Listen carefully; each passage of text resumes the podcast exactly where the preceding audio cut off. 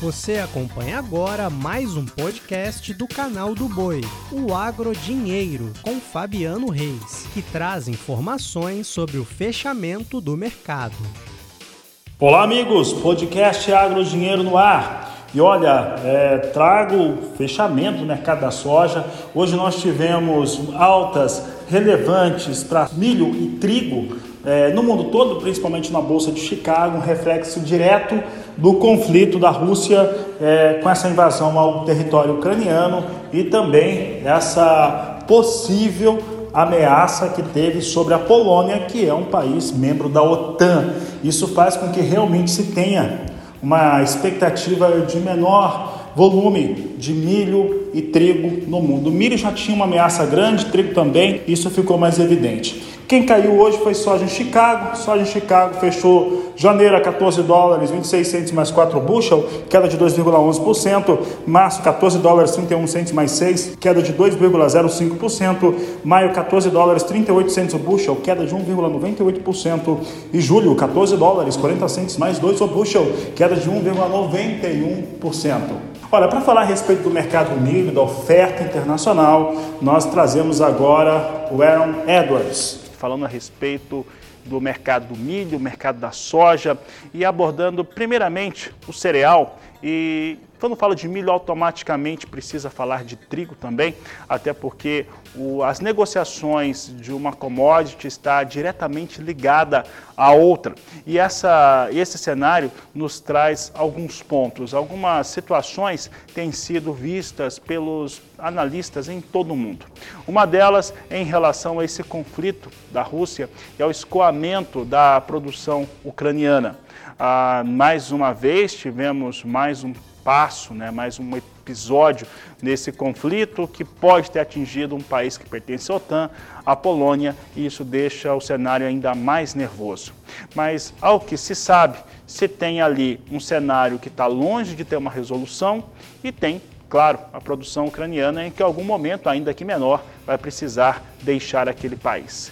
Falando precisamente de milho, nós temos uma expectativa de parte de analistas em todo o mundo de um déficit de 30 até 40 milhões de toneladas do cereal esse déficit no cereal, ele deve atingir aí o mundo nessa campanha 2022-2023, mesmo com uma produção, por exemplo, aqui no Brasil, bem melhor do que aquela que nós estávamos acompanhando.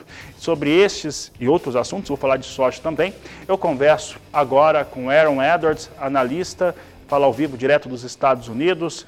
Aaron, em relação ao que nós temos hoje no mercado do milho, é, o cenário de conflito Rússia-Ucrânia, que fica extra as questões de mercado, também alguns analistas pelo mundo que estão falando que talvez tenha menos milho disponível, né, tem um déficit nessa campanha 2022-2023.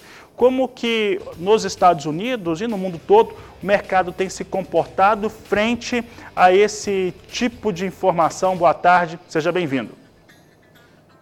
Boa tarde, excelente colocação e excelentes comentários. Assim, uh, existem pessoas que falam não, o preço do milho está sustentado pelos fundos e, e uh, vai cair por causa de inflação. Existem pessoas que falam que não vai ter guerra e o preço do milho vai subir. E para mim, eu gosto muito de ver os sintomas de um mercado. Então, para mim, esse é um mercado. É verdade que o preço do milho está sustentado em Chicago por uma posição especulativa muito grande e em algum momento esse capital deve sair, isso é verdade, e o preço deve cair. Dito isso, os sintomas que nós temos é de um mercado que está carente de milho. E o exemplo clássico para mim é os Estados Unidos. É, na região onde a produção foi mais fraca, que é o lado oeste do cinturão de produção, o preço físico do milho está negociando em patamares muito acima do preço de Chicago. E, isso, e o preço de Chicago já é um preço alto os Estados Unidos é, têm comprado milho do Brasil e é o maior produtor de milho e está comprando milho do Brasil.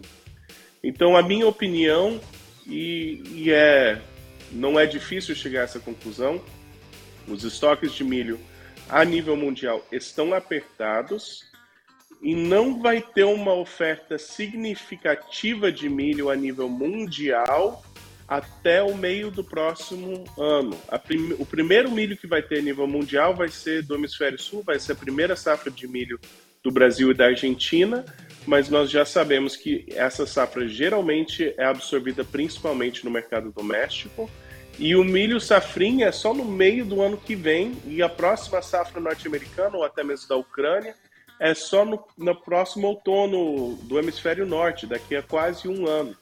Então, pelos próximos seis a nove meses, tudo indica que a demanda por milho vai estar firme, porque nós já estamos num quadro de estoques apertados e bem sustentados.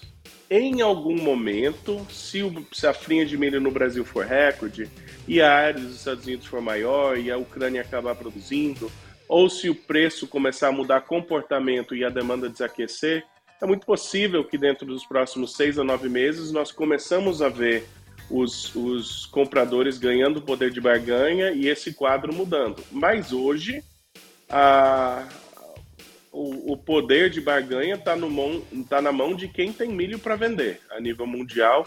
E isso deve continuar por mais um tempo. Muito bem, Aaron. Aaron, e aí, saindo do milho e indo para a soja, nós temos hoje né, algumas considerações que produtores fazem conosco aqui no canal do Boi, no Agricultura BR.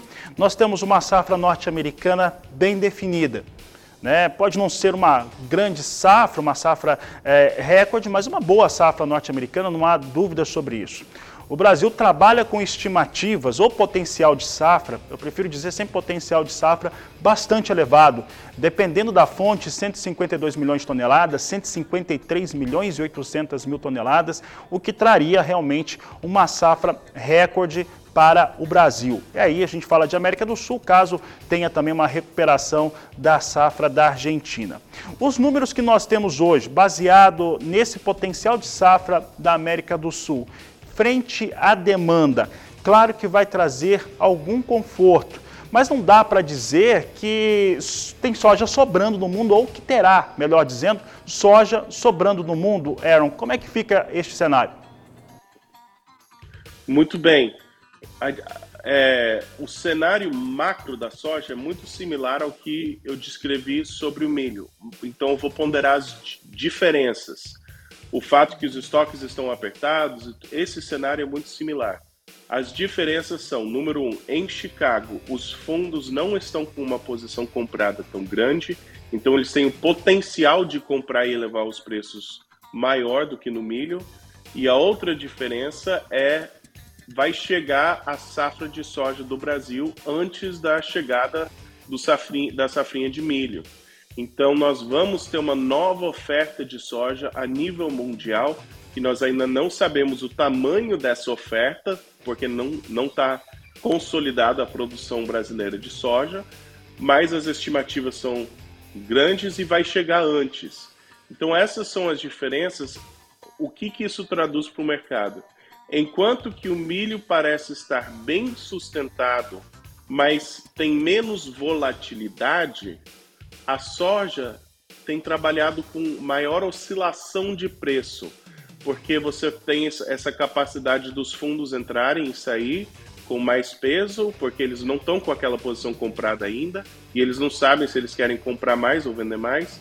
Você tem a incerteza climática da maior safra de soja do mundo, que é a do Brasil, sendo produzida agora, e você é, sabe que vai chegar antes da soja, mas vai ser o suficiente. Então, para o futuro próximo, a minha opinião é que os dois têm um cenário favorável, mas a soja deve trabalhar com mais volatilidade no curto prazo, daqui para o fim do ano, que são essas oscilações para cima e para baixo com mais volatilidade. E é exatamente isso que nós temos visto e faz muito sentido.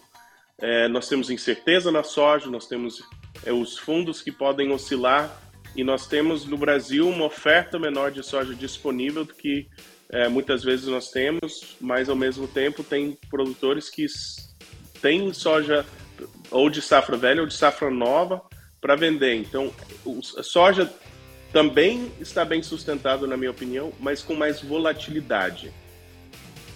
Aaron, vou pegar algumas questões econômicas é, dos Estados Unidos e do Brasil porque o produtor aqui brasileiro ele tem negociado, comercializado a sua produção é, futura de uma maneira bem mais lenta e essas questões elas estão ligadas. Bom, nós temos valores que aqui a nossa equipe considera muito interessante para a soja na bolsa de Chicago como referência, acima de 14 dólares o bushel, curto prazo 14,30, 14,40. Por outro lado, nós temos um dólar que tem oscilado não só no Brasil, mas no mundo todo, a força da moeda norte-americana. E aí nos Estados Unidos, o Banco Central norte-americano já deu um indicativo de começar a reduzir taxas de juros. Isso deve ocorrer para o próximo ano. Aqui no Brasil teremos um novo governo que por, pela tendência dele de ser um governo mais à esquerda, deve trazer taxas de juros mais baixas e tem atuou, na outra oportunidade que governou o país, atuou com o câmbio, o real, mais valorizado. Como é que isso deve pesar, no seu entendimento, nas comercializações de soja, principalmente aqui do Brasil, e como que fica a, a questão da competitividade da soja norte-americana frente a tudo isso? Excelentes colocações. Nesse, com tanta incerteza, eu sempre gosto de pensar o que, que nós sabemos e o que, que nós não sabemos, e só colocar isso em duas categorias facilita a tomada de decisão. Então, a volatilidade, tudo indica que vai existir volatilidade, certo? Pode se imprimir moeda, não se pode imprimir soja. Então, enquanto o quadro fundamentalista está apertado, vai ter demanda por soja.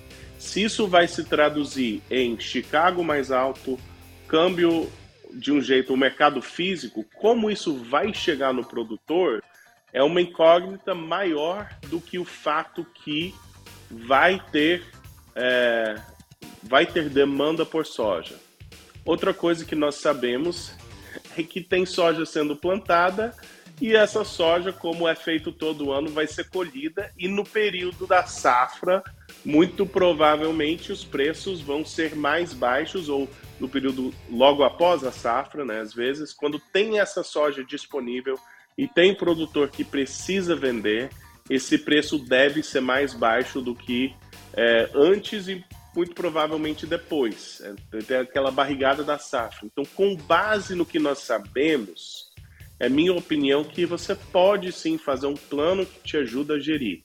Qual que é a soja disponível que eu posso guardar e vender na entre safra, que eu posso ser um produtor paciente, um vendedor paciente que eu posso esperar nove ou doze meses para vender, ou até seis meses, né? Pensando julho, agosto, no ano que vem, enfim. E qual que é a soja que eu preciso vender até no primeiro trimestre? E com base nisso, você vai ter que administrar essa volatilidade e você vai ter que fazer algumas vendas antecipadas, lembrando que sim, tem muito produtor que está é, menos vendido do que costuma estar, mas o quadro fundamentalista sustenta preços, uma barrigada na safra é muito normal e a volatilidade deve dar boas oportunidades de venda. Essas são coisas que nós sabemos. Com base no que nós sabemos, aí tem um monte de incertezas, como qual vai ser o quadro político, econômico, câmbio, é, e você se abrir para algumas dessas incertezas pelo potencial de ganho que você tem faz sentido, mas ao mesmo tempo você tem que lembrar que, olha, tem conta que vai chegar, tem conta para pagar, tem a safra que vai chegar e muito provavelmente o preço não vai estar tão favorável na safra quanto agora. Então, vamos pensar nisso. E com base nisso, dá para tomar decisão. Eu agradeço a participação do Aaron Edwards, agradeço você também a sua audiência. Um grande abraço e até amanhã. Você acompanhou o podcast Agrodinheiro. Para mais informações, acesse o nosso portal sba1.com. Até a próxima!